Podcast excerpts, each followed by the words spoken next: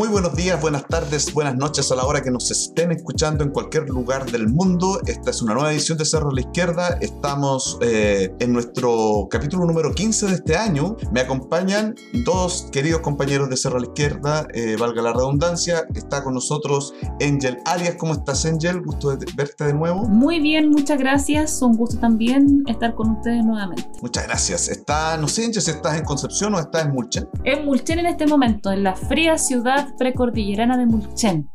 Y con lluvia, ¿no? Me sí, bueno, en este momento no, pero ha sido la tónica todo el día. Vamos a ver, porque justo hoy día yo hay un frente de mal tiempo atravesando por el sur y centro de Chile. También está Nelson Alarcón. ¿Cómo estás, Nelson? Desde Quillón. Buenas tardes Robinson, buenas tardes Angel, buenas tardes a toda la gente que nos va a escuchar a través del podcast de Cerro a la Izquierda. Hace rato que no estaba, así que bueno retomar. Y bueno, el reporte climático de la jornada, aquí también tenemos lluvia y viento. Así que un invierno bastante como debiese ser en realidad. Un invierno con lluvia, con viento, frío. Así que veremos qué pasa. Perfecto. Yo desde la ciudad de Valdivia y aquí viento y lluvia, es que es como decir qué día no hay ni lluvia ni viento, porque en realidad ha sido un invierno a la antigua, debemos decirlo. Y eso está muy bien. Por lo demás, aunque sea veranista quien les habla. Eh, decirles que eh, Cerro a la Izquierda lo pueden encontrar por distintas redes sociales, ahí en el fanpage de Facebook, donde pueden encontrar todo nuestro contenido, también en Twitter con el eh, gato Cerro a la Izquierda, hashtag Cerro a la Izquierda, todo junto. En Instagram también tenemos una cuenta en Instagram donde pueden encontrar eh, los avisos de las ediciones que vamos subiendo y, los programas que tenemos. Eh, ya volveremos muy pronto en vivo para que lo sepan. Eh, en Spotify, por supuesto, ahí está todo el contenido de los programas, de los podcasts que realizamos, que intentamos realizar semana a semana, aunque hemos tenido algunos problemas por las pegas. Ustedes saben, no es tan muy fácil mantenerse en la brega de los trabajos. Y por supuesto YouTube. En YouTube también tenemos un canal donde están nuestros podcasts. Dicho todo aquello, agradecer a toda la red de radios y a Guillotina Radio, que en YouTube también cuelga nuestro contenido, siempre tenemos que recordarlo. La red de radios comunitarias, ¿cierto? Que está desde el Cerro La Pólvora, desde el Radio Voz de la Mujer, hasta las últimas radios que, que se van sumando a nuestra transmisión. Y eh, por resumen.cl, donde también pueden descargar eh, los podcasts o si no, escucharlos ahí mismo en la web de noticias del BioBio. Dicho todo aquello, eh, decirles que tenemos Patreon también y pueden acompañarnos en el Patreon, como ya lo han hecho varios amigos y amigas que están colaborando a mantener este esfuerzo comunicacional contrainformativo en el aire, cada vez más necesario por lo demás. Eh, dicho todo esto, si quieren muchachos, podemos comenzar ya y muchacha con la... Eh, las temáticas que tenemos preparadas para el día de hoy, una primera cuestión tiene que ver con la inflación que afecta tan fuertemente a nuestros pueblos, a nuestras comunidades, no sé si Angel, ¿quieres tú comenzar dando una visión general acerca de este tema? Mira, yo creo que la pauta de Nelson es muy acertada en cuanto a su estructura y voy a eh, remitirme al orden que propone Nelson de la pauta, que transparentar que él le da harto contenido a, la pauta. Y creo que hay que partir, creo que es un esfuerzo necesario partir por el concepto de inflación, porque siempre partimos como desde eh, comenzar a comentar eh, causas, efectos y demás, pero nunca nos detenemos un poco en, definir eh, el concepto para que podamos hablar de lo mismo y con nuestros auditores y auditoras poder conversar de lo mismo.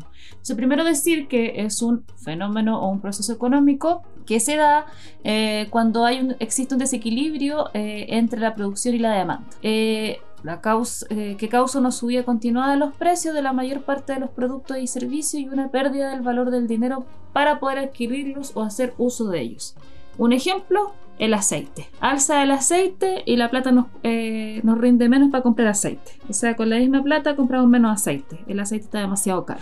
Es como el ejemplo que todo el mundo está comentando, pero ya sabemos que es mucho más que eso y ese es uno de los ejemplos quizás más vistosos y junto con el alza del precio del kilo de pan, yo creo que también es algo eh, que es muy eh, evidente y que todos los días impacta a las familias. Entonces, hay como yo creo que al decir eso, hartos ejemplos que a todas las personas se pueden venir a la cabeza inmediatamente de este proceso inflacionario. Ahora yo creo que hay que comentar eh, lo, siguiente, las causas, ¿por qué estamos en este proceso? ¿Por qué el mundo entero está en este proceso? Porque también hay que plantear a la base que no es algo que esté sucediendo solamente en Chile, está sucediendo, sucediendo en el mundo entero. Por supuesto que los impactos son diferentes, porque las economías de los países son distintas y en algunos lugares los promedios de inflación pueden llegar al 60% según algunos índices, porque también el, modo, el método de cálculo eh, también es, diferente, pero en general hay países mucho más afectados y otros que están a la media, como Chile, que es como de un promedio,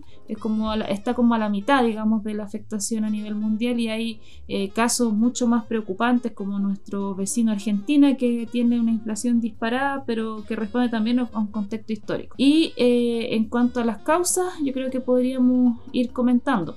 Ah, lo que decía antes también es porque no, aquí lejos estamos, ¿cierto?, de hacer una defensa cruzada del actual gobierno, pero hay que convenir que eh, la inflación es un proceso que venía dándose desde antes de que asumiera este gobierno y que eh, este gobierno parte con, eh, con este fenómeno ya andando y que tiene que tomar, se supone, tiene que tomar algunas medidas. Y para eso también hay que evaluar las causas.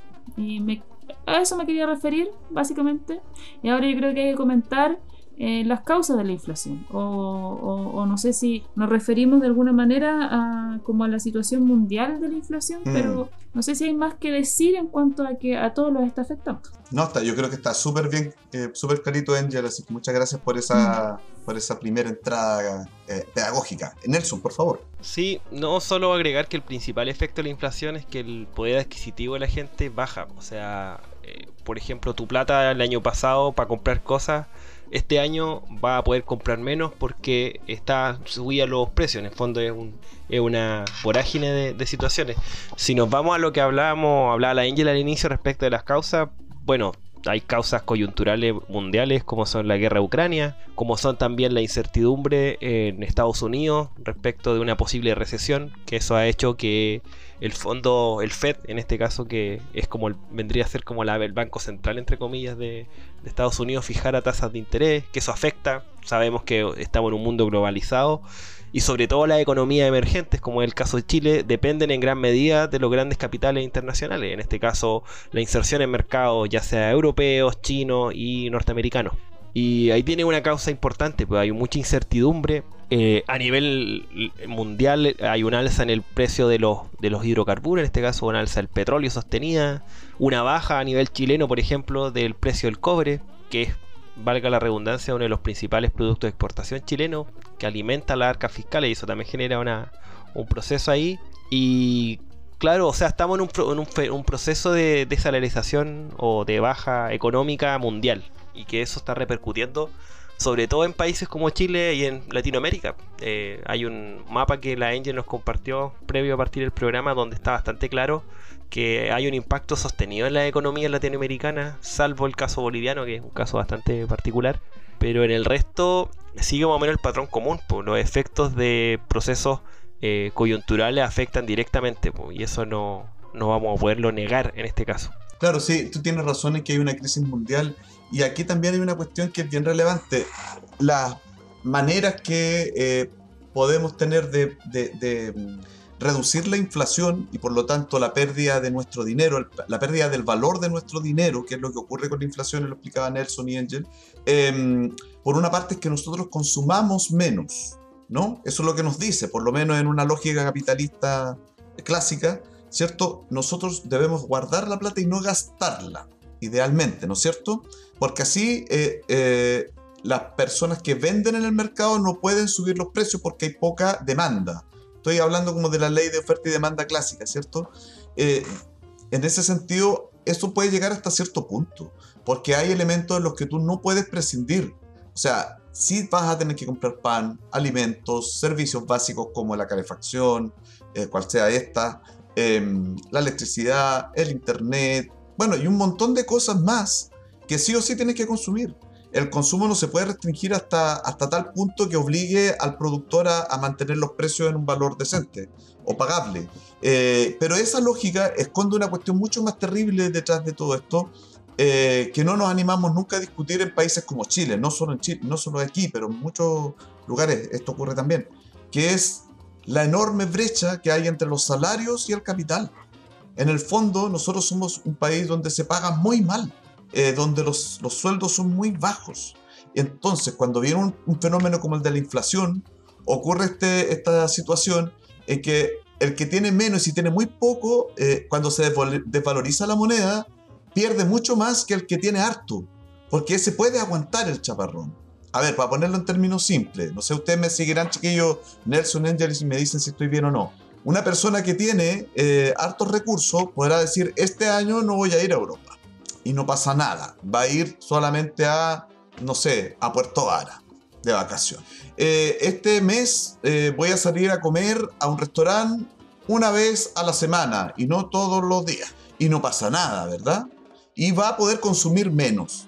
Pero una persona que vive con el sueldo mínimo no puede decidir no comer pan hoy día para bajar su nivel de consumo en el mercado y así aminorar la inflación, el costo-valor, el, valor del pan. Entonces la, cuestión es súper así, ¿no? Eh, yo lo quiero poner en estos términos. La inflación es también una cuestión de clase. Nos afecta más a los pobres. Sin duda, es de clase. Por eso se necesita un Estado mucho más potente, mucho más fuerte, que contenga la inflación y los efectos de la inflación en los pobres. Y esto, hasta el momento, parece que no se entiende, que fuera solamente un baile de números, de cifras, eh, chiquillos. Sí, yo eh, quisiera, para seguir en la misma línea, Robinson, eh, en atención a eso, como que eh, las personas que tienen mayor cantidad, mayor poder adquisitivo, mayor cantidad de plata, eh, pueden eh, prescindir de algunas de las cosas que hacen porque pueden hacer cuestiones que las personas que tenemos menos recursos no podemos hacer. Y hay otras personas que tienen aún menos recursos que menos cosas pueden hacer, ¿cierto? O sea, si tú no puedes comprar pasajes en avión, evidentemente que suba el precio de los pasajes en avión no te va a afectar, pero el precio del combustible, que es una de las cuestiones que sube eh, muchísimo, sí te va a afectar porque el nivel, el precio, el valor del transporte de, de todo lo que consumimos en Chile va a aumentar porque se traspasa el alza del combustible, del transporte, eh, al precio de los productos. Y en atención a eso, eh, quisiera compartirles unos datos que entrega prensalatina.cu eh, un medio que eh, hizo como una especie de, resumen para poder eh, comprender qué es lo que más qué es lo que más alzas tiene o más alzas ha presentado en los últimos en el último tiempo entonces uno de esos justamente el área del transporte que efectivamente ha subido un 13,4% en el caso de los pasajes aéreos pero de las 10 clases de transporte evaluables 8 de ellas han presentado aumento en el caso de los combustibles y los lubricantes, eh, han aumentado un 4%. En cuanto a los alimentos y las bebidas no alcohólicas, las alzas eh, son en 9 de las 11 clases evaluables o evaluadas y los incrementos van del orden de un, en el pan y los cereales de un 3,1%. O sea, estamos hablando de alzas realmente fuertes y que en cuestiones tan básicas como el pan y los cereales. Entonces, el alza de, de, precios no es eh, en solamente, digamos, artículos de lujo o cuestiones que uno pueda realmente dejar de hacer, porque comprar pan, como dice Robinson, no se puede dejar de hacer y se traspasa a un problema de clase también. Comparto eso porque es evidente, o sea, como tú bien dices, una persona que viaja, compra pasajes aéreos eh, todos los años para hacer viajes al extranjero, efectivamente puede no hacerlo hacerlo menos, pero las personas que solamente su sueldo les alcanza para comprar eh, lo básico, comida, evidentemente no puede comprar menos comida, no puede darle menos comida a sus hijos. Es algo que es impensado. Y eh, o sea, impensado, pero que lamentablemente estamos llegando eh, a la crisis del hambre. O sea, también eso hay que, yo creo que hay que ponerlo sobre la mesa porque eh, efectivamente, aunque en realidad la gente no pueda comer, no debería comer menos, eh, están teniendo menor poder adquisitivo para cubrir necesidades básicas como la alimentación. Así es. Nelson, por favor. Sí, no, solamente complementar lo que hablabas tú de que, claro, pues una de las cosas de, en economía clásica que se aborda para controlar la inflación es el tema de generar ahorro. Por eso se entiende que el Banco Central suba las tasas de interés. Pero ahí me quiero detener un poco porque quizá ese es un tema que también es como abre un, punto de análisis que tiene que ver con que eh, el Banco Central, el Ministerio de Hacienda, de la Administración, en este caso en el Estado de Chile, han generado ciertas políticas como para poder contener la inflación, pero esas medidas no han resultado con el efecto esperado.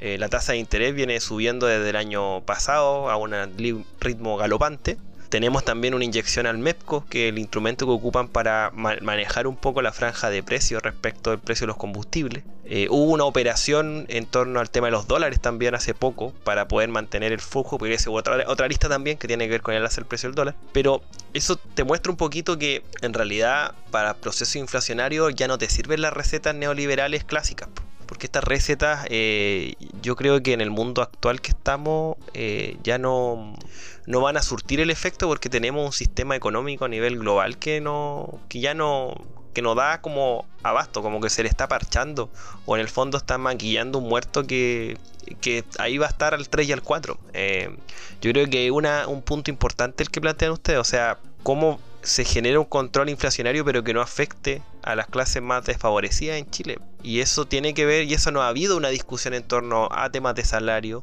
tampoco ha habido temas en control al control de los capitales. Y las medidas, como te digo, estas de alza de la tasa de interés, inyección al MEPCO y todo eso, no han tenido, en mi criterio, el, funcionamiento para poder manejar esta inflación, esta inflación ha ido subiendo, de hecho, en comparación del año 2021.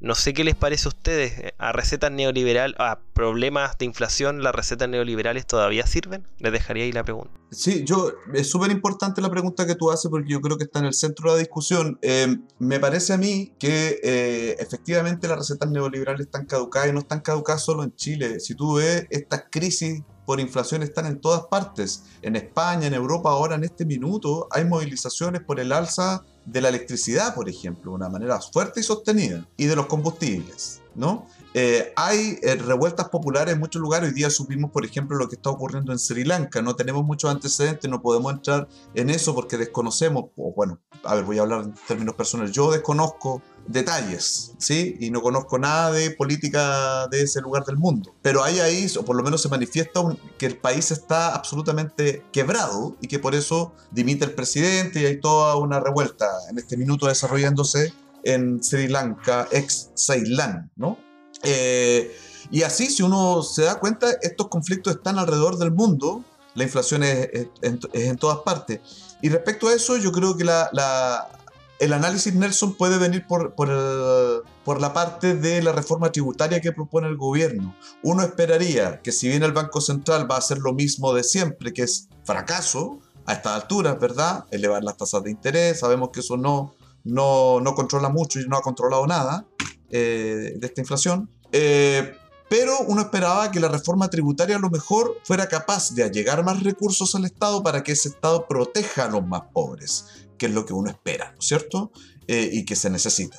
Eh, si te das cuenta, lo que está propuesto sobre la mesa respecto a la reforma tributaria no iría mucho en esa línea. Es más una especie de, de mm, vueltas sobre el mismo tema, el tema de los arriendos, eh, disminuirle tributos a las personas que puedan devengar respecto de eh, propiedades que poseen, ya que poseen, es decir, a una clase media con capacidad para tener propiedades, pues, dos, tres propiedades. Eso no lo tienen los pobres, no tienen ni una. Eh, y así, pues, pequeñas reformas muy, muy menores, creo yo. Eh, tal vez una cuestión importante hubiera sido ya, efectivamente, nacionalización del cobre, el litio y todos los minerales para poder hacer frente con esos recursos a las crisis inflacionarias. Ahí habría un bolsón de dinero importante que nos protegiera efectivamente de crisis globales. No me quiero alargar, pero creo que las reformas tributarias es lo que realmente, eh, y sin cambiar nada, ninguna cosa tan espectacular, aquí no necesitamos ni una nueva constitución para eso, una buena reforma tributaria y un buen cambio de política en torno a los recursos naturales podría hacer la diferencia respecto a la inflación, o por lo menos a la protección eh, frente a la, inflación. Y nada de eso se, se hace. Angel, no sé. Sí, yo eh, creo que, mm, que, ante la pregunta del Nelson, creo que la respuesta que tú das es suficiente. Sería reiterar mucho lo que planteas, pero solamente eh, eh, quizás apoyar y reforzar que las recetas neoliberales han sido las que se han practicado en el último tiempo en, el mundo en cuanto a, cuando surgen estas crisis, porque tampoco es que sea la primera probablemente no va a ser la última, eh, que enfrentamos y que tiene características eh, que impactan de la misma manera en las personas, aunque las causas puedan ser diferentes. Las causas podrían, pueden variar en general, pero los efectos de las personas de las clases populares, las clases eh, más pobres, con menor las personas con menor poder adquisitivo impactan más o menos de la misma manera, con crisis del hambre alrededor del mundo y y varias otras que ya hemos mencionado. Pero eh, decir que efectivamente esas recetas neoliberales para hacer frente a este tipo de fenómenos, no, de este tipo de procesos, no, es, no son efectivas. Por lo menos no son efectivas para las personas que más lo necesitan. Creo que es una... Nelson, eh, vale, eh, Nelson, no sé si a lo mejor agregamos aquí también la propuesta, así muy cortito, al Nelson y a Angel, a los dos se los planteo. Se ha discutido en el Congreso, no en el gobierno, porque Boris le cerró la puerta de inmediato, pero no sé con las cifras tal como están, si va a cambiar de opinión, no es raro en él. Eh, el Congreso propone el IFE de invierno. No sé si has escuchado algo de eso y si te parece que eso podría tal vez paliar la situación. O sea, yo creo que transferencias directas siempre van a ser una ayuda en estos contextos. Em, en el Congreso se habló, el ministro Marcel, el día de, ayer, si no me equivoco, en una declaración, hablaba que se venían anuncios, una especie de se vienen cositas, eh, versión ministro de Hacienda, eh, donde se podría, donde se podría esbozar quizá lo que tú planteas. Yo creo que sería una solución, pero una solución em, de corto plazo, pues una solución para la hora, para, el proceso actual. Lo que tú planteas inicialmente y lo que hablaba la Angel también anteriormente, eh, nacionalización de los recursos, eh, por ejemplo, de la, del litio, el cobre y eso, son medidas ya más coyunturales que te permitirían tener un mayor manejo. Eh, bueno, lamentablemente eso no está en la discusión, ni siquiera en la discusión de la convención estuvo, así que es un punto yo creo que va a haber que debatirlo en algún momento también. O sea, estas crisis inflacionarias en el modelo actual van a seguir generándose y como dicen ustedes, los que más la sufren siempre son las clases más desfavorecidas, pues, las clases más pobres, el mundo popular, el que más reciente porque el que vive todas estas estas problemáticas. Así que yo creo que hay que esperar ahí el anuncio, como te digo, del, del ministro a ver qué, qué va a hacer. Yo creo que sí, la transferencia directa todavía son una solución, yo no me trago este cuento de que las transferencias directas y los retiros generaron la inflación. Es una mentira. una, un proceso instalado, bueno, por parte por Mario Marcel en un momento cuando fue presidente del Banco Central eh, y otros, pero insisto, este fenómeno de la inflación ya es un fenómeno internacional que obviamente en un, modelo globalizado con Chile exportando materias primas no iba a llegar sí o sí. El tema es cómo nos hacemos cargo. Claro, Angel. Yo creo que, yo creo que es necesario eh, la transferencia directa. O sea, las transferencias directas vienen a salvar eh, el parar la olla de, de, las familias, pero evidentemente no es una, no es una medida que vaya a, solucionar el, el, problema de fondo. Y también creo que em, creo que ese miedo, ese, esa sombra que le pone la derecha a impulsar las transferencias directas porque puede generar más inflación creo que también es una mentira, es, una, es un, como un argumento bien forzado, que no hay que seguir, eh, o sea, que siempre hay que tratar de, evaluar de manera crítica, porque el tener poder adquisitivo para comprar no es, el único factor que puede generar alza de precio.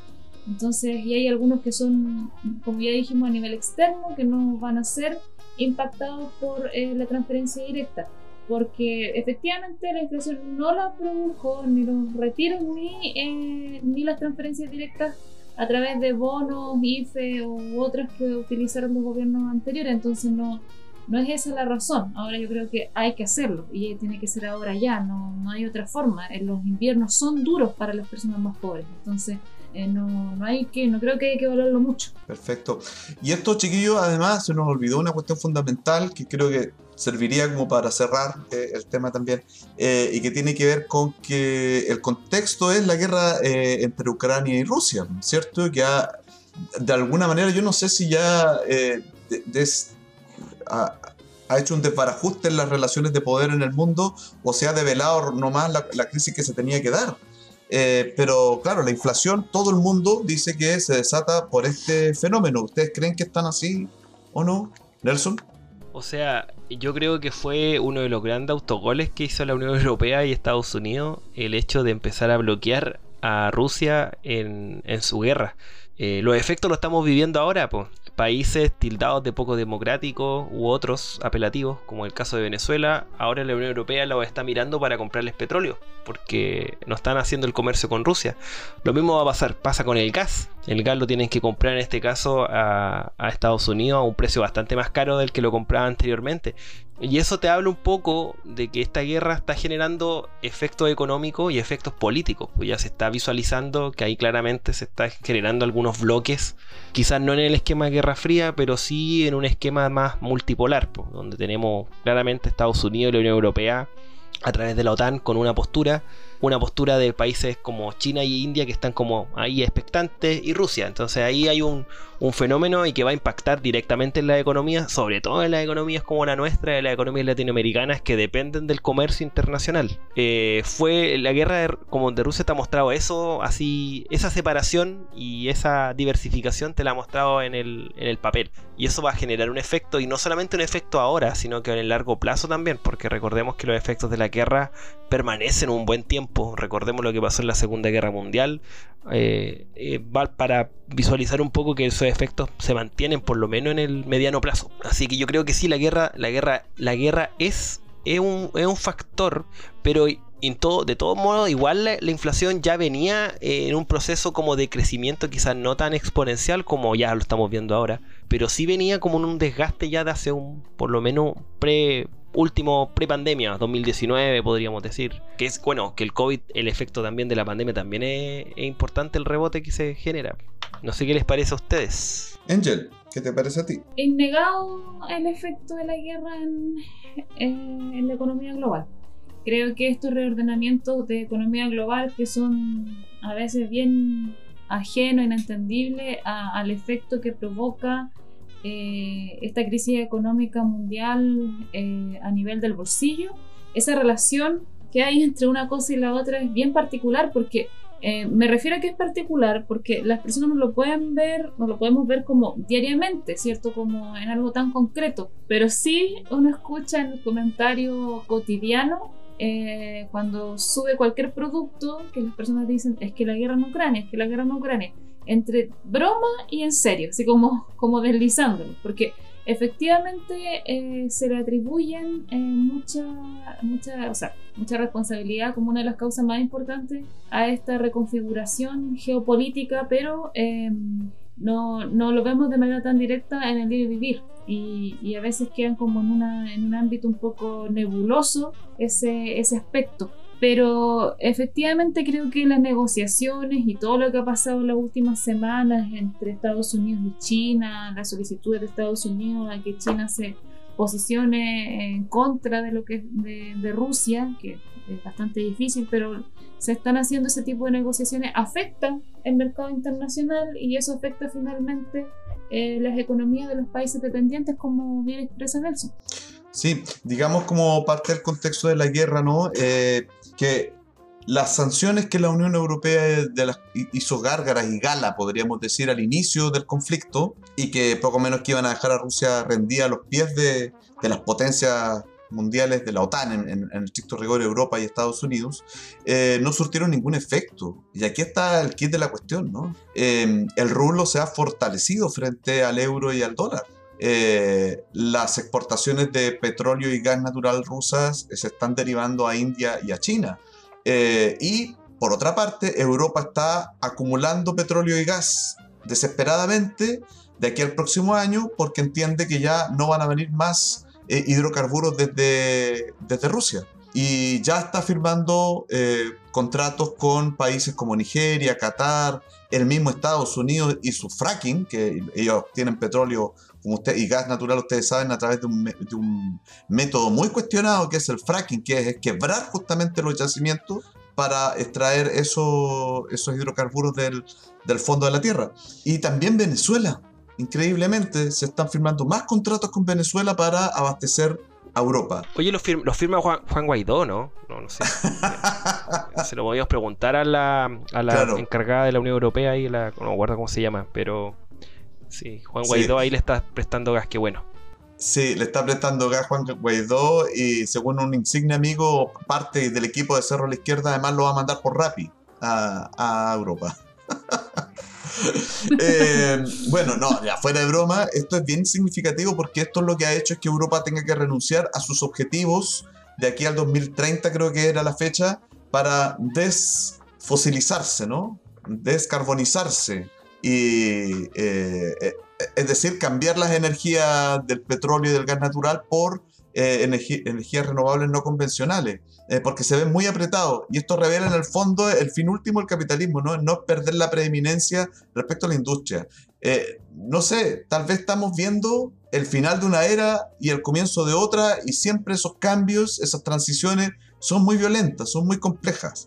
Em, tal vez tenga que ver con eso y por lo tanto vamos a tener que pasar por una nueva eh, crisis recesiva, inflación y todo esto que estamos viendo hasta que emerja eh, un capitalismo que eh, haga una nueva manera de acumular capital. Yo, bueno, estoy pensando en eso. Ojalá que fuera otra cosa y que después de todo esto viniera el socialismo, pero lo veo difícil. pero, no, o sea, no lo olvidemos las veces en que el capitalismo se ha reinventado también ha sido con el costo de miles de vidas humanas y de la pobreza y la miseria de millones y millones de personas. Por lo tanto, esto que estamos viendo ahora no sería tan extraño si lo vemos como en, el, en, la, larga duración, como diría Brodel, ¿no? Una nueva crisis de reinvención del capitalismo. No sé si quieren agregar más sobre este tema o pasamos a otra cuestión. Yo creo que pasemos a, un, a otro tema. Eh, creo que redondeamos, partimos como de lo más general a lo más particular y terminamos con un cierre maestro, diría yo, en este programa, con un análisis internacional. ¿Quién lo diría? no, pero son unas cosas que lee nomás uno, si eso no es una cosa que, se inventa, es cosa de leer la prensa europea. ¿ah? Así es. Así, así nomás, sí, eso son informaciones. Yo, quería generar una expectativa en los auditores que tú derrumbas. no, no, yo, yo no soy constituyente, no ando generando expectativas donde cosas que no se hacen después. Uh, tú te refieres a. A, todo. saquemos la lista, saquemos la lista, saquemos la gran lista.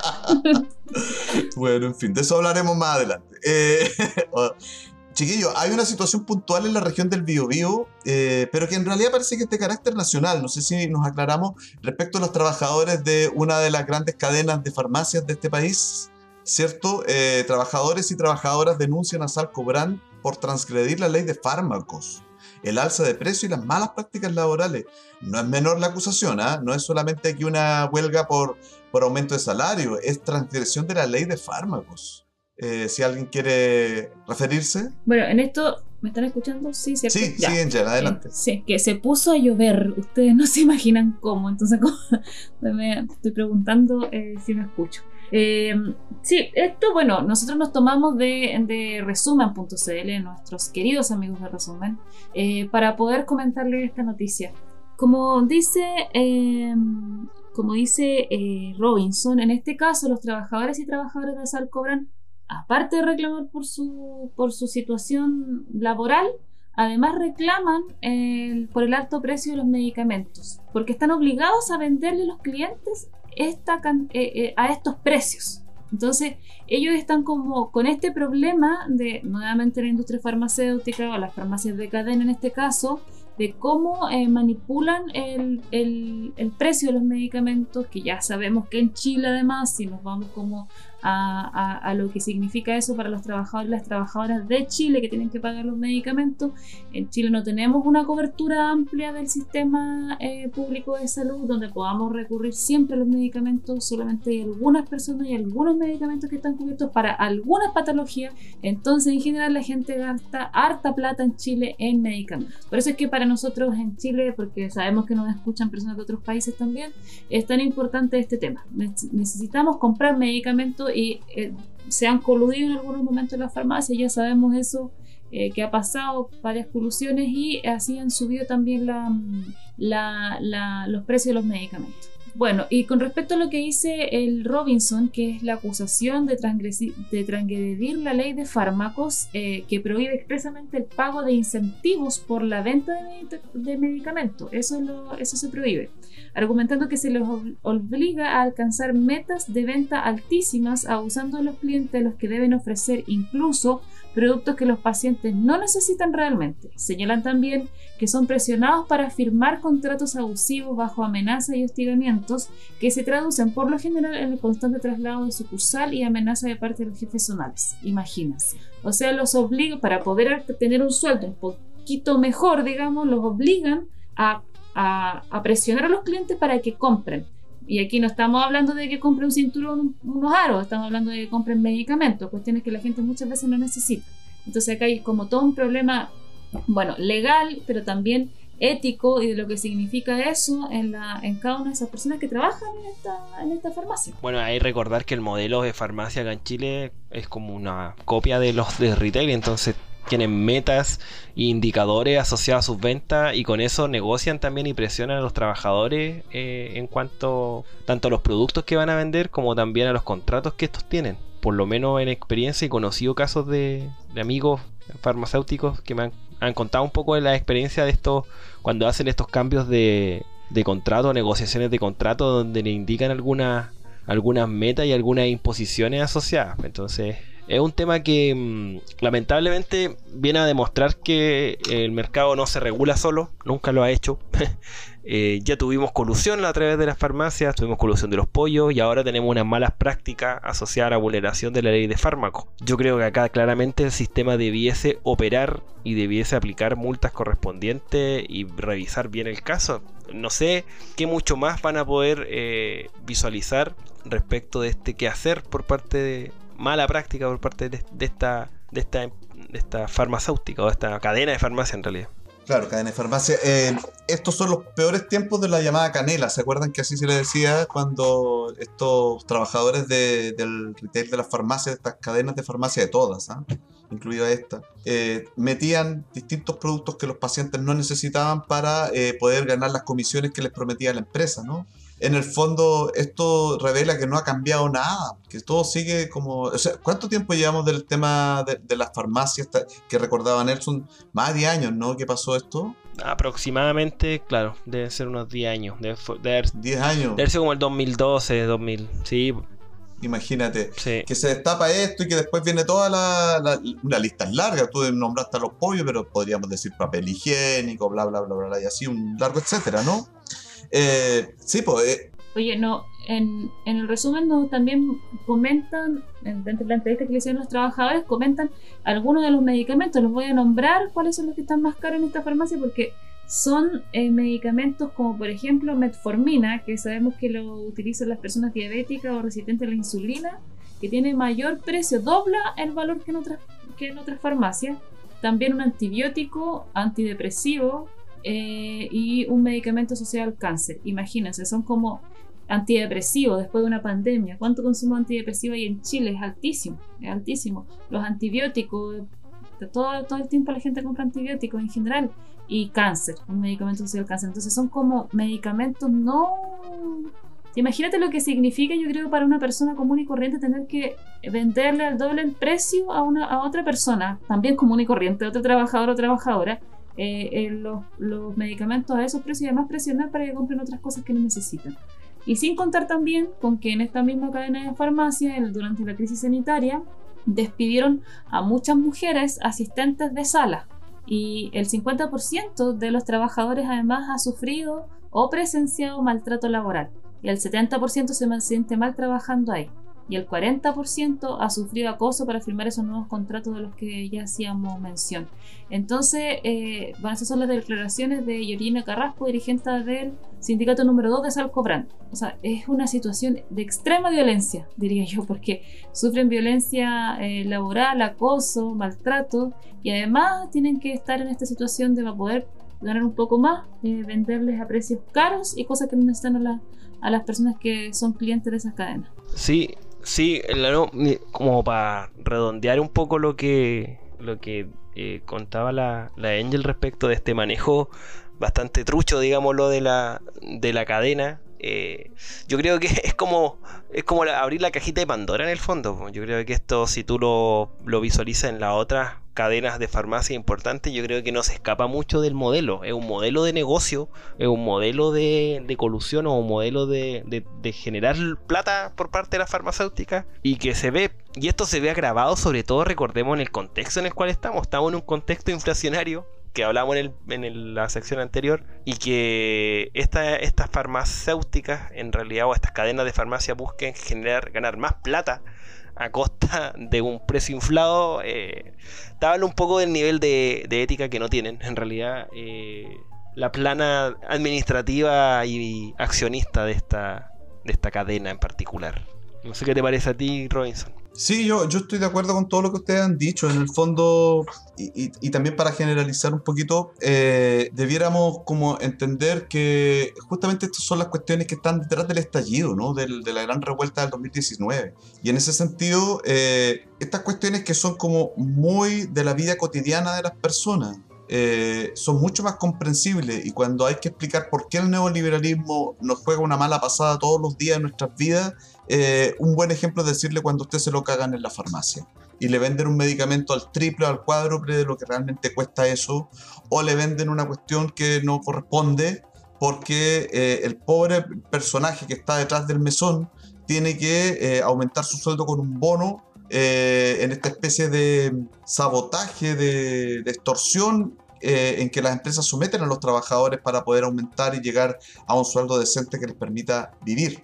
Eh, entonces, cuando uno alega contra el, alegato antineoliberal, se basa justamente en estas cuestiones, pues en estos hechos particulares, ¿no? Eh, me parece que es súper importante hacer también la bajada de estas noticias eh, por lo concretas, por lo específicas que son, con todos los detalles que ya ustedes dieron para no redundar, eh, pero al mismo tiempo, luego de hacer ese análisis, llevarlo también a esta lectura más política, más general, eh, acerca de cómo estas son las maneras en que nos vemos sometidos a un modelo que no nos beneficia para nada, que nos perjudica en estricto rigor.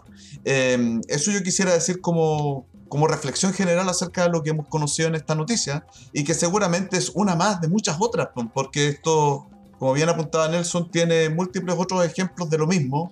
Eh, por ahí también, y solamente para complementar, leí en una, noticia un par de días atrás y ahora me acordé de que Senabast, que es la, eh, esta eh, agencia del Estado que es la que distribuye medicamentos, eh, Senabas eh, mencionaba de que la Asociación de Farmacias Populares que fueron creadas hace unos años atrás de manera muy masiva por los alcaldes de las municipalidades, eh, no les va a surtir más de medicamentos porque están quebradas. Eso es como bien loco, ¿se dan cuenta, no?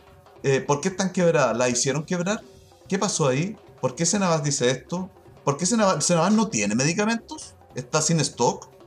Eh, no le están pagando, pero ¿por qué no le están pagando? No sé, hay una cantidad de preguntas en esto, porque claro, cada vez que hay un intento de una política que vaya a contrariar al, a la estructura de negocios neoliberal, siempre le va mal. Es sospechoso ya a esta altura. Eh, eso nomás digo. Eh, Angel. Oye, yo no conocía lo que tú estás planteando de, de Escena Bast. Escena Bast. Qué mala noticia, porque efectivamente eso fue una bueno, esto de todas las, de todas las farmacias populares em, fue eh, una, iniciativa que ayudó mucho a las familias de las distintas comunas que, pudieron tener esta iniciativa. Creo que es una mala noticia y creo que eh, sin conocerlo puedo afirmar lo mismo que tú, que todos los impulsos de este tipo que tienen que ver con aliviar un poco a las familias más pobres, efectivamente, o, también que van en contraposición de alguna manera del modelo de libre mercado y al modelo económico que, tenemos, que no están, no, obedecen tan claramente ese modelo, no es que vayan en contra, ni que con eso se genera el socialismo, ¿cierto? Pero de alguna manera viene a contrariar un poco, eh, siempre les va mal, siempre tienen algún, algún inconveniente, o de alguna manera yo me atrevería a decir, se hace que les vaya mal, se provoca un efecto como ese. Eh, yo creo que en, aparte de la generalización que tú haces como del análisis ya más político y que tiene que ver con un análisis un poco más también más macro, eh, eh, creo que em, creo que si bien ese análisis es absolutamente necesario, eso es lo que siempre hacemos en Ser la Izquierda, yo también quisiera dejar como antecedente concreto eh, más eh, para que las personas puedan acceder a una página, o sea, en Facebook hay un sitio, página que se llama No te aproveches al cobrar, donde van a poder encontrar mucha información sobre lo que les estábamos diciendo de primera fuente. Eh, y los porcentajes que yo les dije, eh, quisiera aclarar también y decir y transparentar que fue una encuesta que se aplicó al interior de gestionada por los trabajadores y las trabajadoras.